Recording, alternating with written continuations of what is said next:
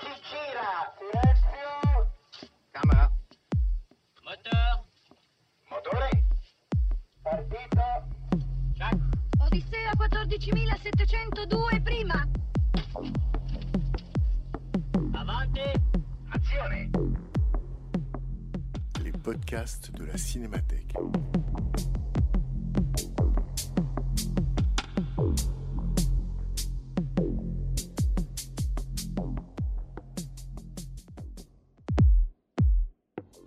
À la suite de la projection du film Une étrange affaire de Pierre Granier de Fer, le 7 septembre 2013 à la Cinémathèque française, rencontre avec Michel Piccoli, animé par Serge Toubiana.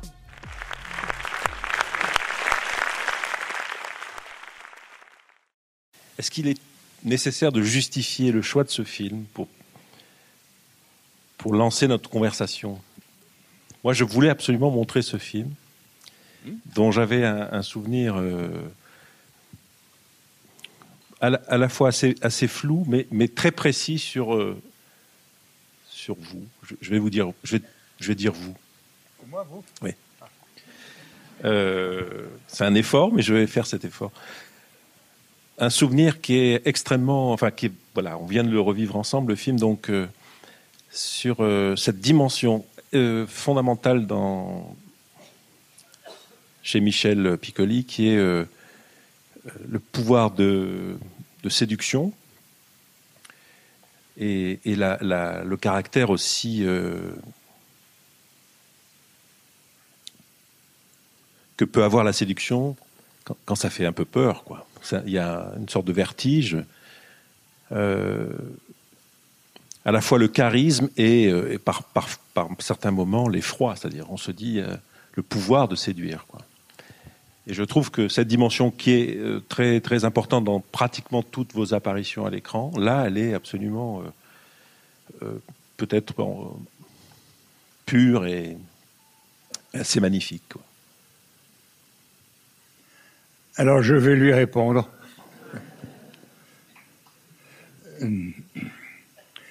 Le réalisateur, Pierre Granier de Fer, je le connaissais depuis très longtemps. Nous n'étions pas du tout du même monde de notre travail. Nous nous moquions de l'un et de l'autre en disant toi tu fais des drôles de choses et jamais tu me demandes que je vienne travailler avec toi. Qu'est-ce qui se passe? Enfin, nous étions comme de vieux gamins qui n'arrêtaient pas de se moquer de l'un et de l'autre et peut-être de regretter que nous ne réussissions pas, à nous retrouver dans la, cré- vers la création d'un film. Et puis, c'est arrivé. C'est d'ailleurs son dernier film. Non, Non? Non, non. Alors, euh, j'ai perdu la mémoire. Non, il en a fait. là. Et hum,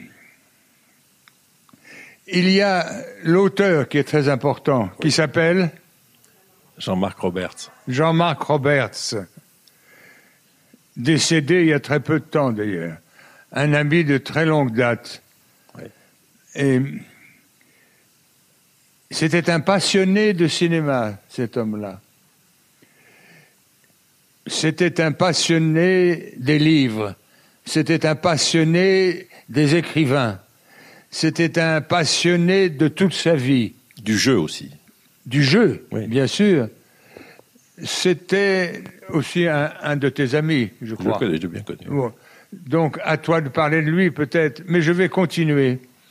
Il était extrêmement travailleur, extrêmement passionné, extrêmement attentif à tout, et en même temps, il savait être seul, il savait être calme, il savait sourire, il n'en pensait pas moins. Il en pensait beaucoup plus. Et j'aime beaucoup les personnes comme ça, les personnages qui sont de grands amoureux de la création, des créations, qui ont aidé silencieusement, discrètement, longuement des écrivains, un grand nombre d'écrivains. Et nous nous sommes quittés, lui et moi, pendant assez longtemps, trop longtemps, mais ce sont des choses qui arrivent dans la vie, c'est pas grave. Nous nous sommes retrouvés, peu de temps d'ailleurs avant son décès, et j'ai découvert à quel point cet homme était très très important pour moi et pour le réalisateur, Granier de Fer. C'était un homme extrêmement discret, extrêmement précis, avec une très grande autonomie, une très grande autorité, et il, aimait écouter également. Et il a confié ce livre à Pierre Granier de Fer avec lequel je, m'amusais sans arrêt en disant alors je ne te plais pas, alors tu ne veux pas que je travaille avec toi, alors euh, de toute façon je ne veux pas travailler avec toi non plus. Enfin, nous étions de grands gamins. Et un jour, qui l'a dit Est-ce Pierre Granier de Fer Est-ce l'écrivain M'ont dit qu'il me proposait de, de tourner cette histoire. Ça m'a doublement impressionné, c'est-à-dire avoir eu une longue intimité avec un écrivain, avoir une longue intimité avec un réalisateur, avec lequel je ne travaillais pas, avec lequel sans doute nous n'étions pas du même monde, si je puis dire. Mm. Mais nous nous amusions de l'un et de l'autre. Nous nous moquions de l'un et de l'autre. Ce sont des amitiés secrètes, discrètes, qui quelquefois n'aboutissent à rien, sinon à la mort. Et à la fin de l'amusement d'essayer de se comprendre et de savoir que l'on s'aimait dans le silence. Et puis ce, ce film est né grâce à l'écrivain, grâce à Pierre Cranier de Fer, mais qu'est-ce qui, ce qui m'intéresse, c'est qu'est-ce qu'ils ont. Bon, c'est une histoire où Christopher Frank aussi joue un rôle. Il a écrit le scénario, scénariste de plusieurs films avec Ranier de Fer, très proche de Jean-Marc Roberts, qui est lui aussi qui a fait des films. Il y a une partie très autobiographique dans le film, qui est l'histoire familiale de Jean-Marc Roberts, l'absence du père, le père américain. Enfin bon, mais c'est surtout moi, ce qui m'intéresse, c'est qu'est-ce qu'ils ont vu en, vous comme figure, comme c'est un personnage absolument incroyable, ce personnage. Qu'il il est, on parle de lui avant qu'il arrive. Il est déjà entouré d'une espèce de prestige, d'aura. Il fait peur avant qu'on le voit. Et puis dès qu'il arrive, il, introduit euh, une dimension comme ça de, euh, vitesse. Euh, il, embarque ceux avec qui il veut embarquer, il veut s'embarquer, puis les autres sont sur le. C'est aussi un film qui dit beaucoup de choses sur la France de 1981-82. Il n'y a pas un ordinateur, il n'y a évidemment pas de portable. C'est un film incroyable sur l'évolution de notre monde. Et qu'est-ce que ce personnage que vous jouez apporte en, en vitesse, en, intelligence, en souveraineté, en manipulation, en modernité. quoi. C'est ça que je trouve très très fort. Quoi. Et, en solitude. Et en solitude. Ah, je trouve très important les personnes que j'ai pu rencontrer dans la vie, quelle que soit leur discipline, quel que soit leur métier, quel que soit leur désir de gagner, quel que soit leur désir d'avoir peur de ne pas gagner à travers leur, leur création. Et je me suis toujours demandé à quoi peut servir un acteur. alors, Très souvent à pas grand-chose. Quand même. Il faut non quand même. Je veux dire, l'acteur n'est pas le créateur de l'œuvre, n'est pas le créateur du film, n'est pas le créateur, le deuxième créateur de Jean-Marc Roberts. Non, nous étions en osmose, nous étions très intimes dans le silence. Est-ce que vous connaissez ça? La grande amitié qui raconte peu, qui dit peu, qui reste silencieux, qui reste secret, qui guette l'autre avec inquiétude, avec passion, comment va-t-il vivre? Comment va-t-il réussir à vivre? Il est dans la douleur, il est trompé, il trompe, il va pas bien, il nous fait, il nous fait croire qu'il va très bien, il est admirable de, de, de, de bagou, de, et puis on, on s'aperçoit que c'est quelqu'un de, je dirais, timide. Non, vous n'êtes pas d'accord. Oui, mais je suis pas d'accord quand. Je vais dire tu, j'arrive pas. Ce vous me gêne beaucoup. J'arrive pas à dire vous à Michel. Euh, je crois quand même que tu inventes quelque chose. Tu crées quelque chose. Tu crées, tu apportes une part de la création du film parce que c'est. On peut pas imaginer un autre acteur faisant ça. Il n'y a pas. On peut chercher. Il n'y a pas un autre acteur qui peut apporter cette, euh, cette puissance de séduction, ce charisme et cette, cette inquiétude, cette, cette étrange inquiétude que tu crées sur les autres personnages et sur le spectateur. C'est peut-être parce que dans mon existence, je, me suis beaucoup intéressé à écouter, bien qu'il ne parle pas en général, ses, ses- amis, à suivre son existence, suivre ses passions, suivre sa solitude. Et je me demande si une des grandes angoisses dans nos vies, qui que nous soyons, c'est comment faire pour ne pas rester soi-même. Comment, se faire, comment faire pour oser dire ce que l'on crâne de crier de ce que l'on est, de qui l'on est, de ce, que- ce qu'on va devenir, quel est le secret de notre travail, quelle est la puissance de notre travail, quelle est la puissance de nos amours, même magnifiques?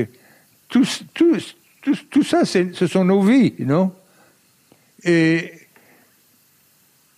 je crois que les personnes comme moi, je vais avoir l'air très orgueilleux, qui ont beaucoup de discrétion sur eux-mêmes, qui ont beaucoup de regards et de questions silencieuses, si je puis dire, sur la vie de, l'ami que l'on a, de la compagne de l'ami que l'on a, du compagnon de l'ami eux que nous avons.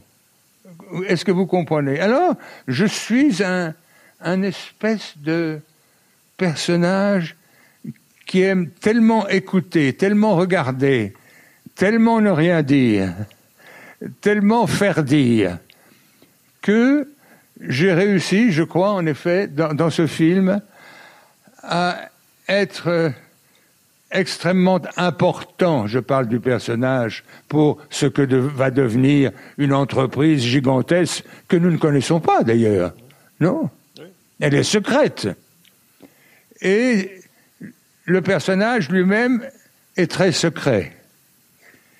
Et je me demande si être secret n'est pas une immense qualité dans nos vies. Surtout pour un acteur. Oui, en général, les, beaucoup d'acteurs sont beaucoup euh, ne sont vraiment pas assez secrets. Surtout Vous avez commencé à rire un peu, je vous en remercie. Je ne nous aime pas quand nous crânons d'être acteurs. Ouais. Je nous aime quand nous crânons de ne pas être acteurs, d'être dans des secrets, de ne jamais dire ce que l'on devrait dire, jamais avouer ce que l'on aimerait avouer, jamais être toujours en solitude, si je puis dire. Et aimer aussi, appré- apprécier, être maître des autres. Espèce de dictateur, si je puis dire. Oui, ça y. Espèce d'ami menteur. Mais ami profond, ami passionnel. Et puis, ce que je trouve de magnifique dans ce film, depuis le début, j'aime ce film jusqu'à la fin, mais la façon dont on fait disparaître ce grand personnage héroïque, plein de pouvoir, et qui finalement ferme la porte, Il disparaît. disparaît, s'endort. Je, vais, je me pose une question.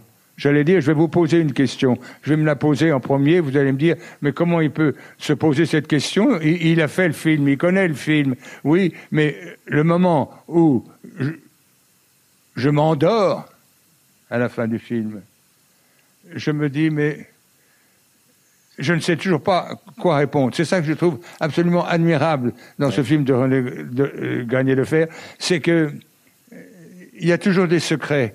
On ne dit jamais le vrai, non pas la vérité, mais on ne dit jamais le vrai. On est solitaire, on est en solitude, on est en amitié difficultueuse, même fausse, etc., etc. Comme ça nous arrive à tous dans la vie, quelquefois avec beaucoup de plaisir, c'est mon cas, et quelquefois avec beaucoup d'inquiétude. Et peut-être ce que j'aime le plus dans le personnage que j'interprète dans ce film, c'est ma disparition. Ouais. Tu disparais exactement comme tu apparais, parce que tu mets du temps à venir dans le film. Il y a bien facilement plus de dix minutes où on parle de, du personnage sans qu'il soit là. Et il se passe un peu de temps après, et il, se passe, il, va, il va se passer beaucoup de temps dans la vie du personnage qu'interprète Lanvin, parce que lui, il va pas s'en remettre. Quoi. Visiblement, Oui, il va pas s'en oui, remettre. Oui, mais lui est actif. Lui est actif. Euh, le personnage que je joue est grandiosement, faussement actif, si Ouais. je puis dire. Enfin, il y a une chose qui me. D'ailleurs, les gens, la salle a beaucoup ri. hein. C'est quand même euh, beaucoup aussi de la technique être acteur. C'est que cette manière que tu as de donner ton manteau, de, de faire en sorte que les gens soient totalement euh, esclaves, esclaves. Quoi. Oui, et surtout, c'est- un personnage, de ces personnages que nous connaissons, c'est de surtout ne pas prendre le pouvoir, Oui. ou faire croire que l'on ne prend pas le pouvoir, Mais c'est le pouvoir absolu. alors que c'est le pouvoir absolu. Oui, mais ça, il faut bien quand même. euh, D'ailleurs, est-ce que toutes les personnes qui ont le pouvoir absolu ne savent pas parfaitement comment faire pour nous faire croire qu'ils n'ont pas le pouvoir? Moi, j'ai appris beaucoup de choses. Ça me donne beaucoup d'idées. C'est un film, c'est un film sur les ressources humaines, hein, ce qu'on dit maintenant dans les, RH. Et quand on a le pouvoir, ne faut-il pas faire extrêmement attention à, à la discrétion, à l'élégance que l'on doit avoir dans ces cas-là pour ne pas encombrer, pour ne pas impressionner, pour ne pas montrer que l'on possède ceux avec lesquels on travaille. Bien Tu sûr. comprends? Bien sûr. c'est-à-dire dire, vous savez, je ne suis rien, je suis solitaire, vous ne connaîtrez rien de moi. Et c'est vrai qu'on on ne connaît rien de ces personnages, de ces personnages grandioses, mais qui finalement, est-ce qu'ils ne s'excitent pas particulièrement à enfin disparaître une- C'est clair ce que je viens Ah de oui, dire? Tout à fait, oui. Il y, a, il y a une scène qui est très, très émouvante, c'est quand, euh, justement, juste vers la fin, tu reviens, ils sont en train de s'endormir et tu leur parles de. Tu leur parles de, de ton. Enfin, du- le personnage parle de son père et, et donc un peu de son enfance. C'est une question que, vraiment, qui me brûle depuis toujours. Parce que nous, enfin, nous, euh, les spectateurs, nous, qui aimons le cinéma, qui, qui, qui, aim- qui aimons euh, tes films et, qui t'aimons comme acteur, il y a une chose qu'on ne connaît pas, c'est qui était Michel Piccoli avant qu'on fasse connaissance, c'est-à-dire euh, selon la génération à laquelle on appartient. Peut-être le Doulos en 62, le Mépris en 63, et, et- et tous ces films que tu as fait avec euh, bon Ferreri, Buñuel, Sauté, Godard et, tant de cinéastes. Mais la question qu'on a envie de savoir, on n'a on pas idée de qui était Michel Piccoli avant, quoi. Je me demande si je ne, je ne continue pas, moi, à ne pas savoir qui je suis. Je, je ne dis pas ça pour lui répondre et pour faire un- une plaisanterie. Je suis très sérieux en Oui. disant ça. C'est que euh, je n'ai jamais su, étant très très jeune, apprécier les dires, les comportements, les silences, l'orgueil des aînés. Les aînés m'ont toujours, je les ai toujours, je me suis toujours trouvé douteux. Je dis nous parce que maintenant je suis un, un aîné depuis un bon bout de temps. Mais heureusement, je, ne continue, je continue à ne pas être ça alors que j'ai, j'ai, ben, je crois que je suis arrivé à l'âge où je devrais commencer à comprendre pourquoi je fais ce métier, pourquoi je l'ai choisi, pourquoi je suis un solitaire, alors que beaucoup de gens pensent que je suis un, un, un grand voyageur qui est prêt à tout pour, pour séduire. Non, j'aime séduire dans le secret. D'ailleurs, j'aime les personnes qui n'ont pas besoin d'être acteurs ou actrices pour ça, d'être, de séduire dans le secret. Il n'y a que dans le secret, pour moi, que la séduction est admirable. La séduction putassière me débecte. En, en, en, toute chose, pas simplement dans le cinéma. Ah, en toute chose, dans le cinéma, dans mon rapport avec mon, euh, avec euh, l'amitié que nous avons l'un pour l'autre, avec la femme qui me passionne. Euh, voilà, avec avec tout, avec avec le avec le, bouffé, le, le, le, boucher qui me dit Oh, vous venez nous voir, vous, c'est admirable. J'ai envie de lui dire Mais foutez-moi la paix, laissez-moi tranquille. Vous comprenez? J'ai euh, la chance d'avoir un nombre de vies extravagantes à vivre dans ma vie, dans mon métier. Et je suis peut-être, grâce à ça, euh, calme dans quelques séductions que je puisse euh, dont je puisse jouir. Voilà. Mais je poursuis quand même. J'ai une curiosité. Qu'est-ce qui fait, enfin, on est à la fin de l'après-guerre. Qu'est-ce qui fait que tu deviens acteur? Est-ce que tu as eu le, est-ce que tu as eu le choix de faire autre chose ou pas du tout? Euh, non, je, je n'ai pas eu de choix. Je suis né d'une famille euh, bourgeoise, euh, d'une mère qui a beaucoup souffert parce qu'elle avait un fils avant de m'avoir moi, qui est mort à l'âge de trois ans, et grâce à ce fils, je suis né. Si ce fils était né, ma mère n'aurait jamais continué à faire des enfants. je, pense toujours que c'est grâce à mon frère décédé que je suis venu sur Terre, et non pas à ma mère. C'est simple, simple, simpliste ce que j'ai dit. Oui. C'est très compliqué, Bien mais c'est très clair. C'est très clair. Voilà. Et pourquoi je raconte ça d'ailleurs? Non, non, parce que c'est. Est-ce que c'est alors, pourquoi, pourquoi je fais ce métier? Ouais, ouais. Pourquoi euh, Non, mais à 20 ans, qu'est-ce qu'est-ce Non, mais c'est pas à 20 ans. C'est à l'âge de 9 ans ou 10 ans. Euh, mes parents m'ont euh, m'ont mis dans une école de, de, de belle envergure, d'ailleurs, de, de, avec des, des, des, élèves de plutôt de familles euh, aisées, qui n'était pas du tout le cas de ma famille. Bon, toujours est-il qu'il y avait un professeur de français dans cette école, qui s'acharnait tous les ans à donner un livre aux élèves et à dire, écoutez, vous lisez ça, et puis vous écrivez, et vous écrivez une, une pièce de théâtre, et puis avec ce que vous euh, écrivez, vous allez apprendre par cœur, et au public, vous allez raconter ce que vous avez trouvé dans ce livre. C'est merveilleux comme, euh, comme manière de, de, de, dire aux élèves, travaillez un peu, oui. sérieusement. Et c'était cette pièce s'appelait L'habit merveilleux du roi. Incapable de me rappeler le nom de l'auteur, qui est un, auteur d'un pays du Nord.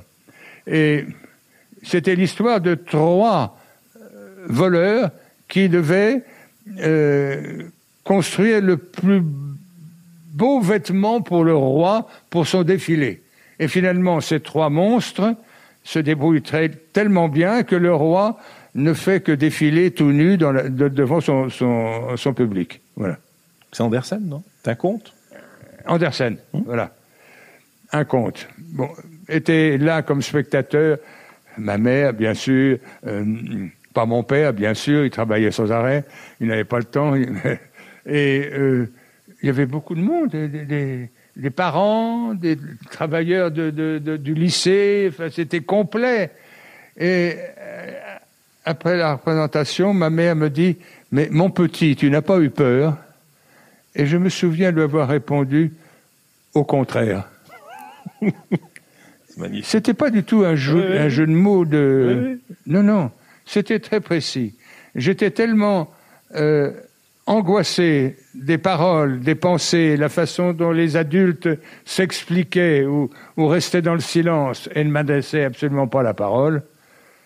J'en avais marre. Et là, c'était à moi maintenant de jouer et de parler. Enfin, ils se sont tus et pendant une heure, j'ai parlé. Mais j'avais gagné énormément de pouvoir de vivre. Et à l'âge de 20 ans, j'ai pas réussi à avoir mon bac, j'en ai honte. Euh, Pas tellement d'ailleurs. Et j'ai surtout eu la chance d'avoir une mère qui m'a dit Qu'est-ce que tu voudrais faire dans la vie? Et je lui ai dit Acteur. Elle dit- elle m'a répondu Eh bien, va dans un cours et puis on te dira si tu peux faire ce métier. C'était d'une grande euh, amitié de me dire ça. Voilà, j'arrête là pour raconter ma vie et si tu peux raconter la mienne, ça me, ça me soulagerait un peu. Mais il y a une chose que tu m'as dite qui m'a beaucoup euh, intrigué et touché aussi, quand tu m'as parlé d'un oncle et d'une tante chez qui tu as passé beaucoup, d'a- beaucoup de temps, je crois, et qui étaient musiciens. Qui était également le- le- le- le- l'oncle était euh, violoniste comme mon père et ma mère pianiste comme ma tante. C'est ça. Et mais tu as eu euh, une relation toute particulière. Ils ont été très. ils- n'ont jamais eu d'enfants. Ils ont senti. Ma, ma mère et cette tante étaient depuis leur tendre jeunesse de, de grandes amies. Elles savaient très bien que je risquais de plonger dans leur couple à eux et de quitter le couple de mes parents. C'était tout à fait juste. Et, eh bien, j'ai, vécu avec les deux couples toute ma vie. J'ai eu beaucoup de chance.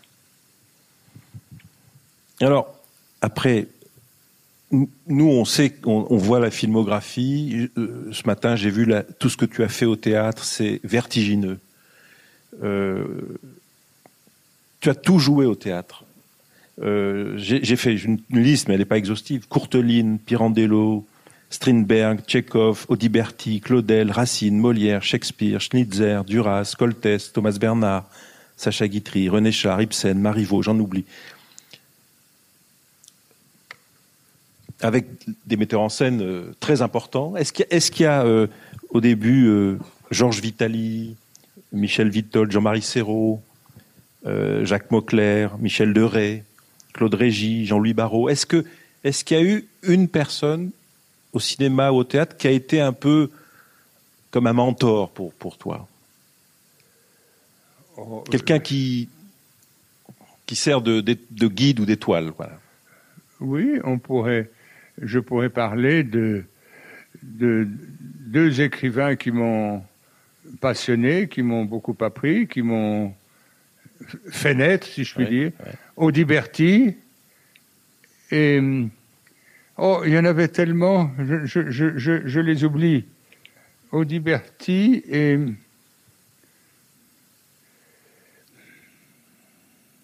je, je, il y, en a trop. Oui. Euh, et j'ai su sans arrêt apprendre ce qu'ils avaient écrit. Non pas seulement le jouer, Oui. vous voyez, mais apprendre. Pourquoi ont-ils écrit ça? Pourquoi ont-ils écrit comme ça? Pourquoi travaillent-ils comme ça? Pourquoi ont-ils cette angoisse? Pourquoi sont-ils au, au- au bord des larmes? Pourquoi sont-ils dans un triomphe ridicule, etc., etc.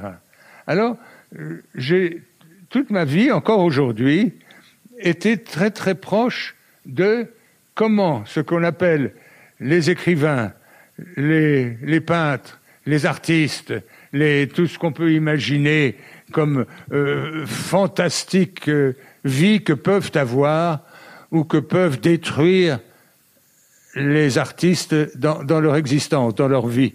Mm. Alors, je suis un éternel étudiant. Et, et je le con- continue à l'être. Je parle là depuis longtemps, peut-être depuis trop longtemps. Là, je travaille. Je, me dis encore, mais comment est-ce que je vais oser parler?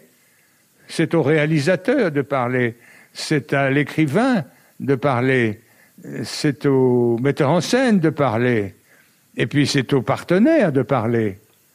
Mais les partenaires osent peu parler. Et surtout, il y a beaucoup de pa- pa- partenaires qui parlent pour ne rien dire. J'ai pas peur de le dire. Mais si, par exemple, on- moi, pour moi, le mépris, c'est une date. Il y a un avant et un après, on va dire. Pour moi aussi. Restons dans l'avant encore, parce que c'est une période mystérieuse. D'abord parce que j'étais très jeune, et puis euh, on est tous curieux un peu de savoir quand même. Tu as fait, euh, tu as tourné avec euh, Pierre Chenal, tu as tourné avec Buñuel dès, dès les années 50, tu as tourné avec Jean Renoir, un, un- un rôle secondaire, mais dans French Cancan, euh, Melville, le Doulos, Oui. euh, L'autre jour, Costa Gavras disait que René Clément t'a engagé en 62, il savait pas qui tu étais. Donc, et pourtant, tu étais déjà un homme. Enfin, t'étais pas, t'étais un, un jeune homme, mais tu étais. Qu'est-ce et tu faisais beaucoup, beaucoup de théâtre, beaucoup de cinéma, beaucoup de télévision.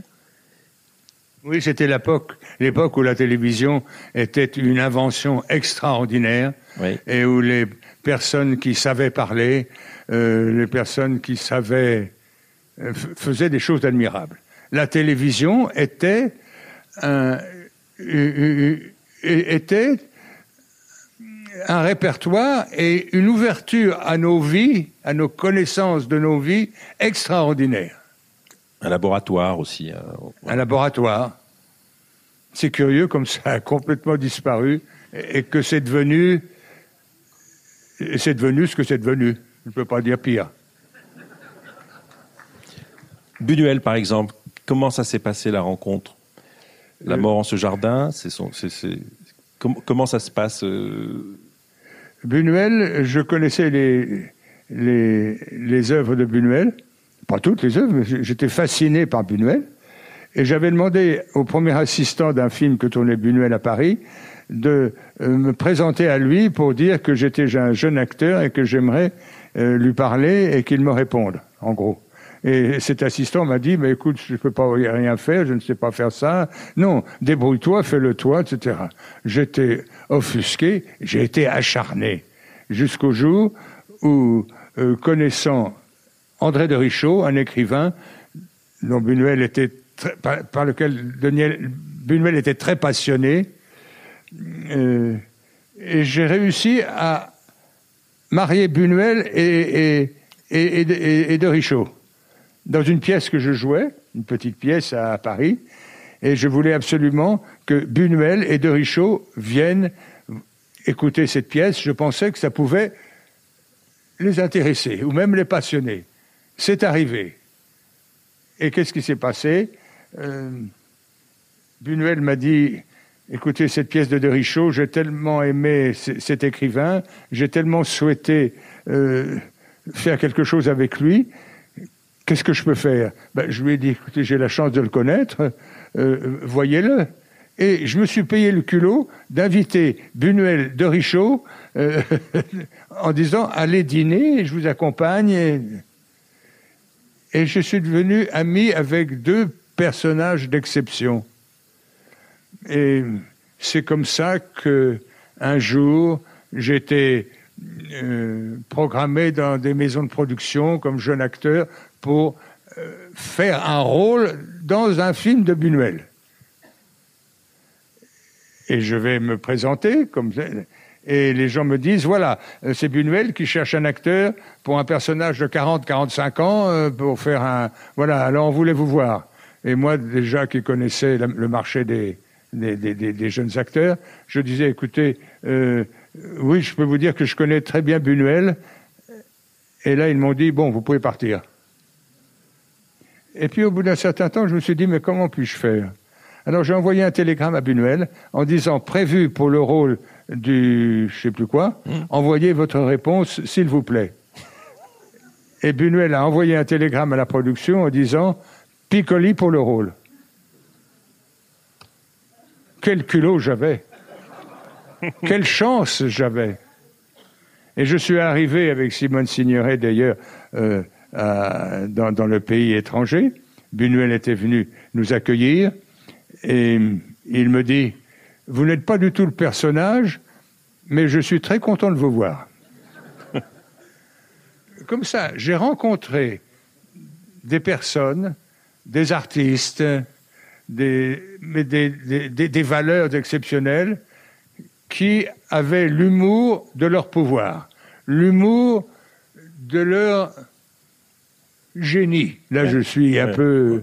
Mais je ne me trompe pas trop. Non, pour Buñuel, on peut y aller. Et, et, et- et- voilà, alors j'ai- vécu, c'était un démarrage ça, j'ai réussi à ne vivre volontairement, passionnellement, très sérieusement, j'ai réussi à ne travailler qu'avec des personnes, des personnages d'exception, des gens exceptionnels.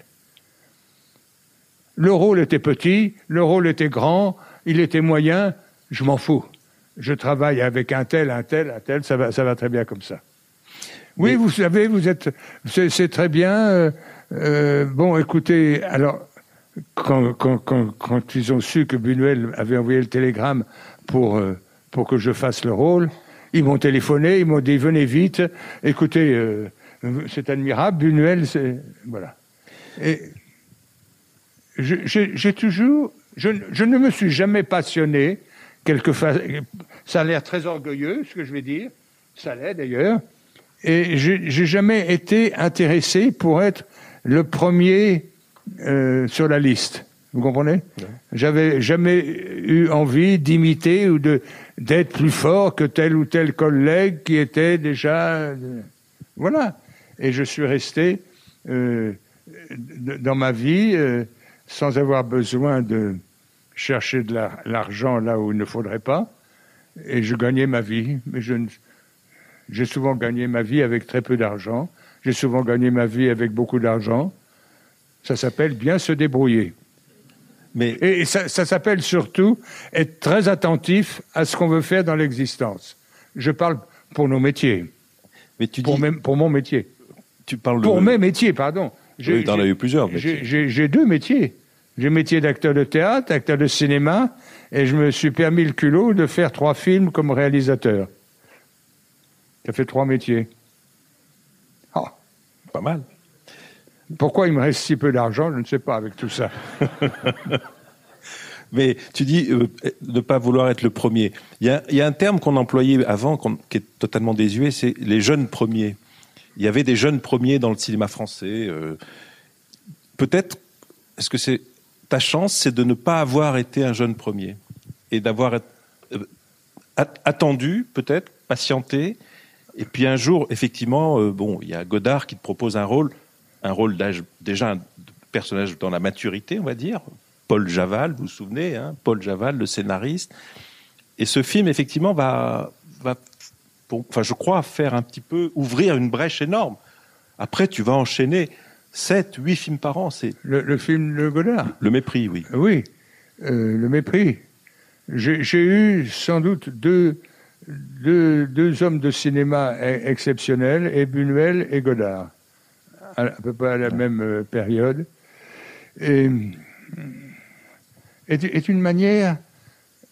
J'ai eu une chance extraordinaire. Par exemple, Godard me convie dans un bureau et me dit voilà que je, vous- je vais faire ce film euh, de livre de Moravia, de Moravia. de Moravia. Hum.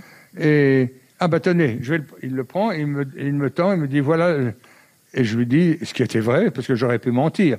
Il faut savoir mentir, hein, c'est très dangereux. Là, j'avais pas besoin de mentir, mais j'ai dit mais j'ai déjà lu le livre. Et il m'a dit ah bon. Il prend le livre, il le repose. Il dit alors voilà, euh, c'est pour que vous tourniez euh, le film que je vais faire. Et écoutez, on se revoit dans un mois. Au revoir, merci. C'est tout. Qu'est-ce que ça veut dire? C'est que j'étais tombé par chance devant un cinéaste exceptionnel qui en avait assez de ne pas trouver le personnage dit possible ou, admirable. Hein et voilà, et j'ai attendu, et après j'ai essayé tous mes costumes avec, Godard, jusqu'au chapeau. On, était très professionnels. Et, voilà, j'ai eu la chance de travailler avec Godard, qui m'a beaucoup, beaucoup appris. En plus, j'avais comme partenaire, entre autres, euh, Fritz Lang. Fritz Lang. Et Bardot Et aussi. pardon, je n'ai pas dit Bardot. Normalement, j'aurais dû dire, j'avais comme partenaire Brigitte Bardot et Fritz Lang. Pardon, j'ai dit Fritz Lang et Brigitte Bardot. Pourquoi? À vous de répondre. Enfin, vous m'avez compris. Cela dit, Brigitte Bardot est une vraie actrice. Était une vraie actrice. Je dis était parce qu'elle ne veut plus l'être. Ça n'amuse plus. Pardon? C'est toi, Brigitte? Quelqu'un a dit elle a bien raison. Mais alors. Non, mais c'est- Tu comprends? Il y a une personne qui a tourné dans, dans quoi? La Il y a quelqu'un qui est dans la scène. qui a- qui a- qui- Vous avez un rôle dans ce film? Non. La figuration dans La passante du sans souci. Oui. Voilà, elle est dans la salle. C'est dur, les figurations. Ouais. Ah bon Enfin, si tout. Ah, tu fumais le cigare sur le tournage tu... il, fumait le... il fumait le cigare, non C'est ça Je fumais le cigare. Je sais pas, oui. Oui, pourquoi À quel propos Dans le film, dans, dans le film de, Rou- de Ruffio. Euh, dans, Oui, enfin, il m'est arrivé de fumer beaucoup de ci- cigares dans la vie et, et aussi euh, devant la caméra, mais C'est pas grave.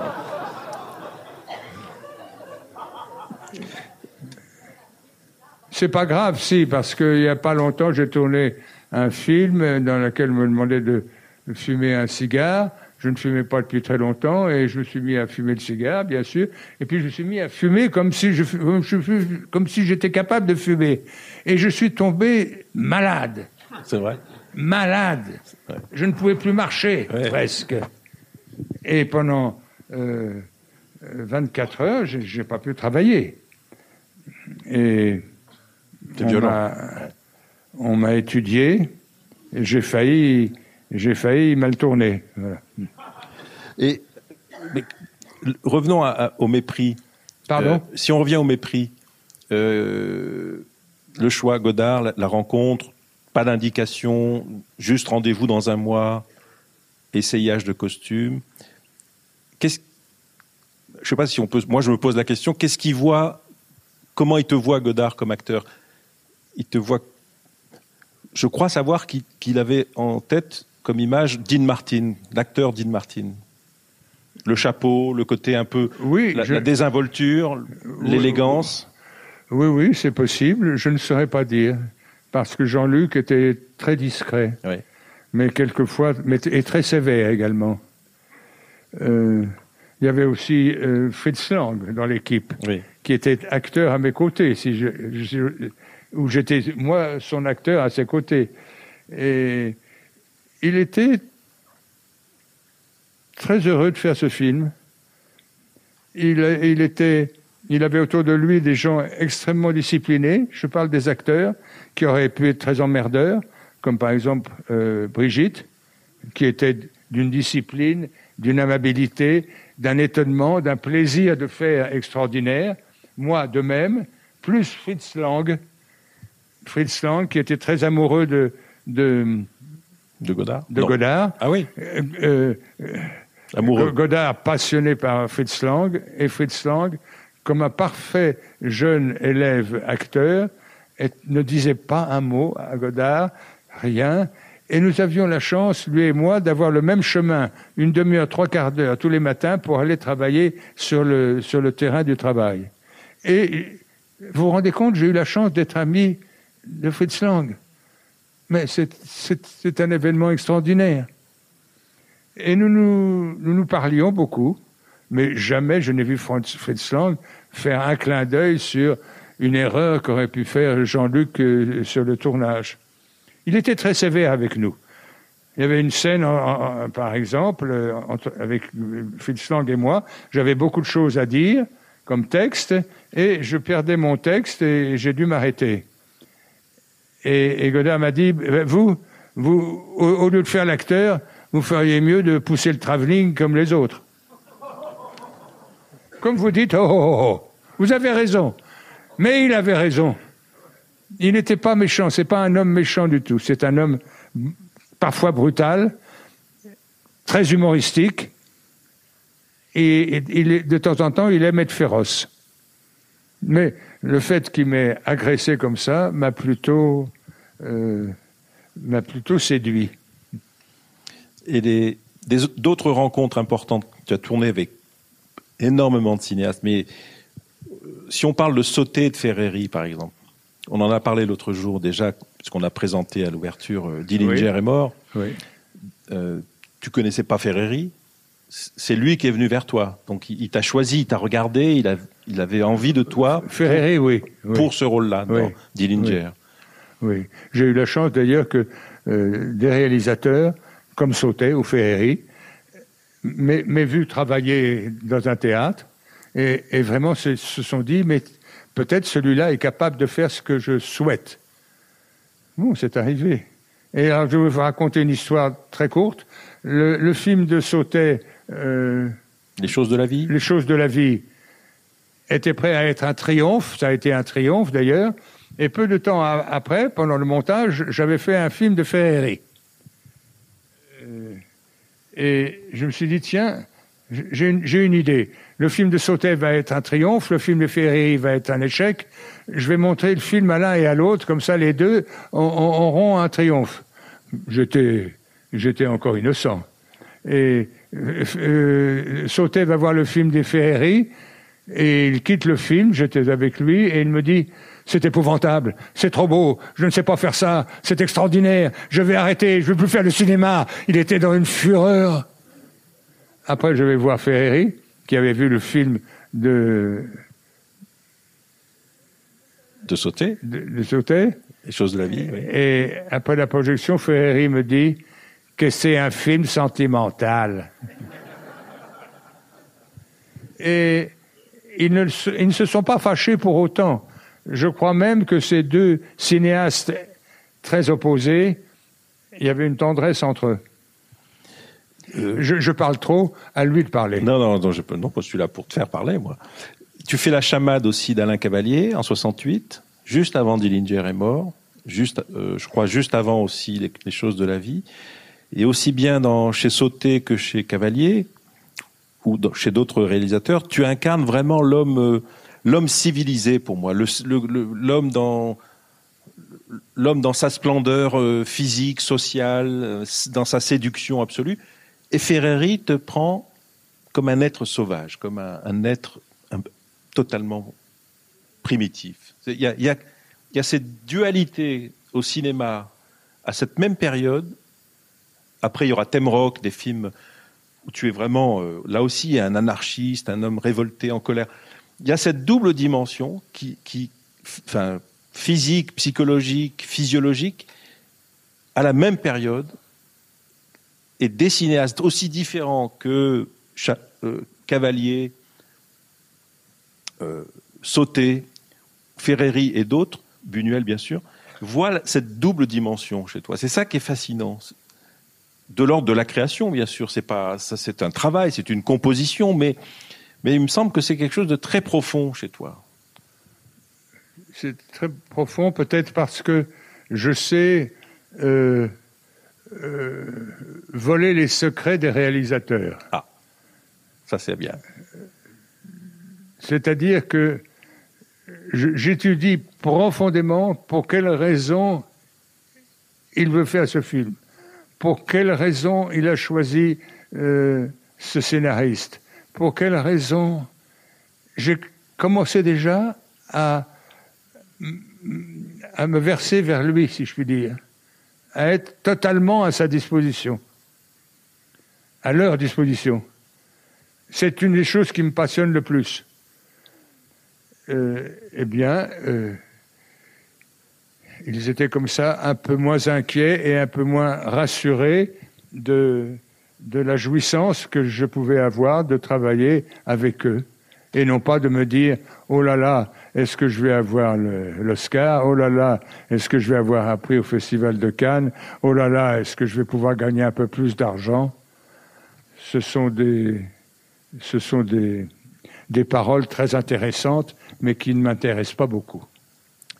Parmi les très très grands acteurs, tu es le moins narcissique que je connaisse. Il n'y a aucun narcissisme. L'autre jour, on, re- on regardait Dillinger est mort, qui est un documentaire sur toi, presque sur toi comme physique, comme homme, comme on voit tout de toi. Et il n'y a aucun regard narcissique, il n'y a aucune complaisance narcissique. C'est absolument inouï. Parce que je m'intéresse plus au personnage que je dois interpréter qu'à moi-même, et pardon d'être un peu orgueilleux, le, le- le talent que je peux avoir. Pour moi, le grand talent, c'est la vie du personnage que je joue. C'est pas, c'est pas, c'est pas, vous comprenez, c'est Ouais, pas ma bah vie à moi, Ouais, c'est sa vie à ouais, lui. ouais, ouais. Oui, mais Ou à elle. J'ai tourné un rôle de femme dans un film de. Hein? Otard, Otario Celiani. Non, pas Godard, ça être. Otario Celiani, Otario, Otario le grand géorgien. Eh bien, j'ai tourné un rôle de femme.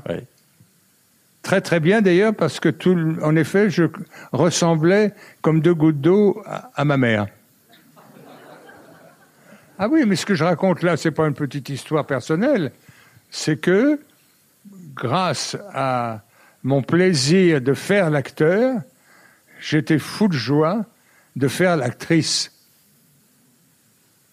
Tu n'as eu Il peur y a de- une chose que j'ai ratée dans ma carrière, si je puis dire, c'est euh, ce cinéaste qui n'aimait pas beaucoup les acteurs français. Hitchcock? Non. Hein? Hitchcock. Il- euh, non, un français. Qui? Piala? Non, Non. tu n'avais jamais fait de Bon. Piala. Non, avec, avec lequel? Hein? Romer Articulez, s'il vous plaît, madame. Romer Allô Non, mais Piala, il a jamais. Romer Hein Romer. Non. Bon, Tu n'as jamais travaillé avec Romer. Bresson. Bresson, voilà. Un jour, on s'est rencontré avec Bresson. Tu te Bresson, Bresson. On a eu une rencontre avec Bresson. On avait, ça remonte aux années 85 ou 6. On faisait une rétrospective Bresson dans un cinéma de la rue dans- dans- des Champs-Élysées. Bresson était là, tu étais là. C'était à l'époque des cahiers du cinéma. Et vous êtes parlé. C'était très émouvant.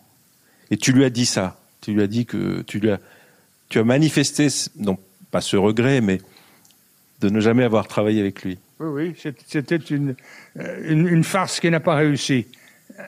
Il était pas très marrant. Un, un jour, il m'a rencontré dans la rue, je marchais, il marchait, il m'a dit Voilà, monsieur, je voudrais vous parler. Ah, J'ai dit Oui, monsieur. Euh, Voilà. Alors, euh, est-ce que vous accepteriez d'être acteur? Oh, je dis Écoutez, monsieur, je ne crois pas, je ne sais pas. Euh, Enfin, j'ai fait l'innocent, l'innocent, espérant qu'elle allait me prendre par la main et qu'il me dise Venez, on va travailler. Ça n'a pas réussi. Ça n'a pas réussi avec, euh, avec Bresson. Oh, c'est un très grand cinéaste. Il n'a pas, un- été- pas un humour non plus. euh, Bresson n'a pas Ouais. d'humour? Il en a, il en a, il en a. Il a le sien, mais il en a. Mais ça aurait été pour moi un très bon exercice et un très bon travail de travailler avec, avec lui, alors qu'il souhaitait surtout ne pas travailler avec des acteurs professionnels. J'aurais beaucoup aimé être un acteur totalement incon, infonctionnel, contraire de fonction. Voilà. Ouais. Enfin, vous m'avez compris. Il faudrait, il faudrait peut-être quitter la salle. Non, une Parce question. que je, je vois Non. déjà les personnes voudrais qui quittent la salle. Non, non. Je trouve ça inadmissible. Qu'est-ce qui, qu'est-ce qui, qu'est-ce qui a fait qu'à un moment donné, tu as voulu aussi faire des films? Qu'est-ce, Quel est le moment de le déclic? Est-ce qu'il y en a un, une bascule? Euh, je pensais pas à faire des films, quoique j'avais quand même euh, appris pas mal de choses auprès des gens de- de- des techniques.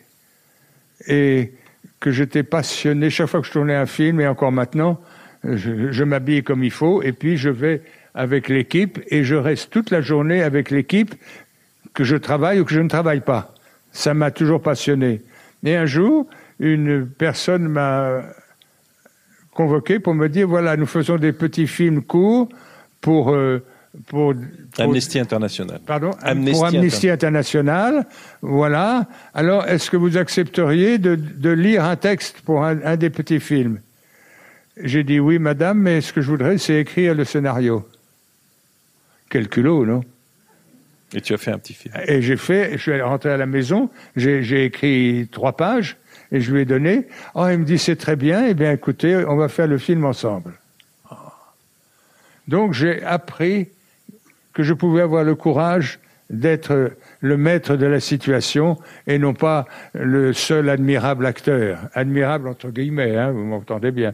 Et, et, et voilà, ça m'a peut-être. Alors j'ai fait- un moyen métrage.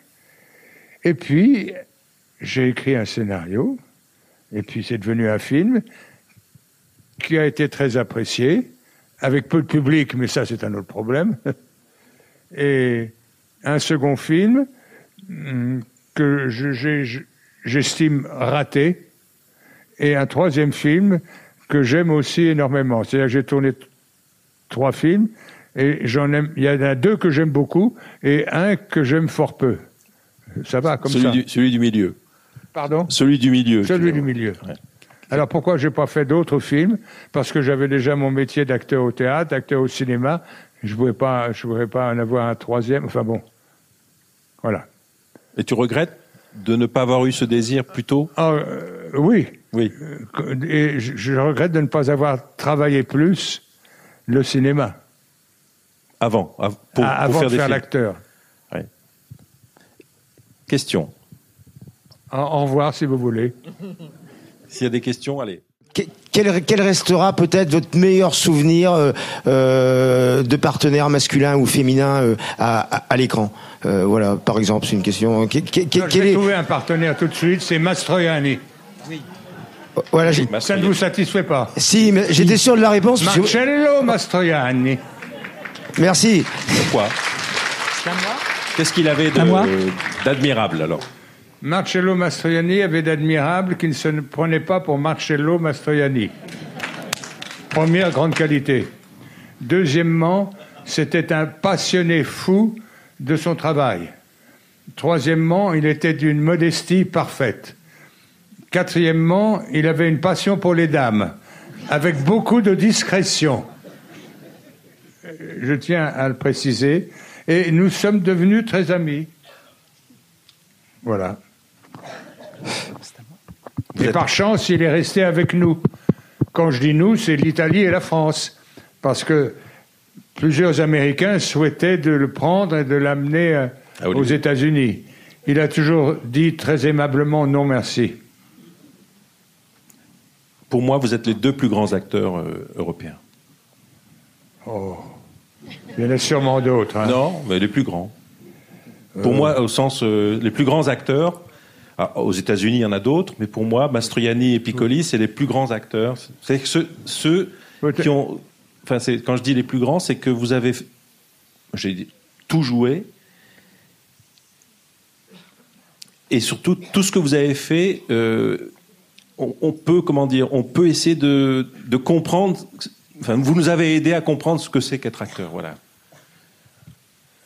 Parce qu'il n'y a pas de narcissisme, il n'y a pas de narcissisme, il n'y a pas de voilà. Au- aucun narcissisme. Mais c'est génial. Aucun. Mais c'est rare. C'est rare, mais c'est nécessaire. C'est nécessaire pour peut-être se faire moins plaisir à soi-même. C'est quand même la moindre des choses, non? Bah oui. Quand on fait des métiers comme ça de, de, de cabotinage, si je puis dire, enfin de se montrer, de se dire regardez comme je suis intelligent et admirable, il faut être très modeste pour oser faire ça Ouais. et pour ne pas le dire et pour ne pas le penser. C'est Claire Denis qui est là. Claire Denis. C'est- je sais- non mais il t'adore, que je suis obligé de le dire. C'est Claire Denis, cette personne Et oui, elle est là. As vu, tu veux répondre sur Coltès Coltès, euh, Coltès je, l'ai connu à ses tout débuts du théâtre, à ses tout débuts presque de ses écritures sur le théâtre. C'était, euh, je travaillais avec euh, avec lui, si je puis dire, avec Chéreau, et il était un, un écrivain de Chéreau. Il était très aimable, il était très courtois, il était très élégant, il était très homosexuel, il était d'une intelligence magnifique, d'une discrétion et d'une modestie admirable. Mais il était en fureur quand il était gêné par quelque chose que son réalisateur voulait entreprendre. Même si c'était euh, Chéreau, il partait en colère, en fureur. C'était admirable. Et j'ai eu la chance de, de jouer Coltès. J'ai eu encore une plus grande chance, c'est d'être ami avec Coltès. Nous avons une très grande chance, ma femme et moi. Ma femme est dans la salle, moi je suis sur scène, mais nous nous comprenons très bien. Je crois, oui. Euh, et euh, nous, l'avons connu jusqu'à la fin de son existence, jusqu'à la fin de sa vie, où il était en délire de parler, de parler. Nous étions avec lui, mais je, ne sais pas s'il nous parlait ou s'il avait le bonheur de parler parce qu'il y avait quelqu'un qui était capable d'écouter ce qu'il allait dire. Vous comprenez? Il est, on le sait maintenant, c'est un des plus grands écrivains français. D'écrivains, pas seulement d'écrivains de théâtre, d'écrivains. C'est une sommité. Et c'était un, un homme très énergique, très travailleur.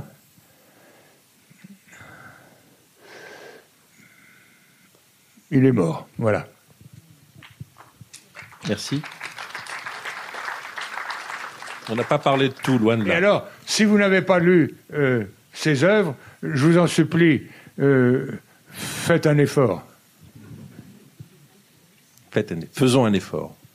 Il faut qu'on arrête. il y a encore monsieur qui a le micro. Après, c'est fini. Juste une question. Euh, qu'est-ce que vous attendez des réalisateurs avec Qu'est-ce que vous avez attendu des réalisateurs quand vous travaillez avec un film Vous avez accepté, vous arrivez sur le plateau? Alors qu'est-ce qu'est-ce que vous attendez d'eux par rapport à vous, quoi, comme comme acteur? Oui, quand tu arrives sur un plateau et que un réalisateur t'a proposé un rôle, qu'il t'a choisi, qu'est-ce que tu attends du réalisateur? Qu'est-ce que le réalisateur attend de moi d'abord? Parce que ce que j'attends du réalisateur, c'est d'être à la hauteur de son travail, de ses désirs, de ses possibilités et de, ses souffrances. Et, je dois dire qu'avec les réalisateurs, comme j'ai la chance d'être dès le début du tournage, au début de la journée, euh, jusqu'à la fin, d'être toujours présent, euh, ils savent maintenant à quel point je suis attentif à ce qu'ils souhaitent et, à réaliser ce qu'ils souhaitent. C'est clair? C'est-à-dire que je, ne suis pas un acteur qui se dit Oh mon Dieu, j'ai la chance de travailler avec celui-là ou avec celle-là, etc. Et puis tout va bien. Non. Je suis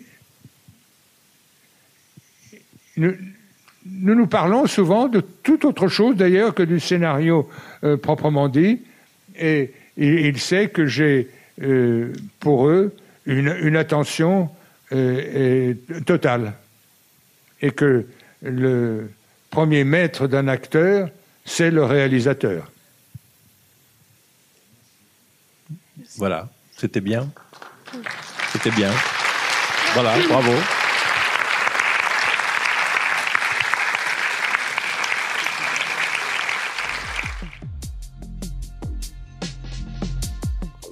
podcast de la Cinémathèque française.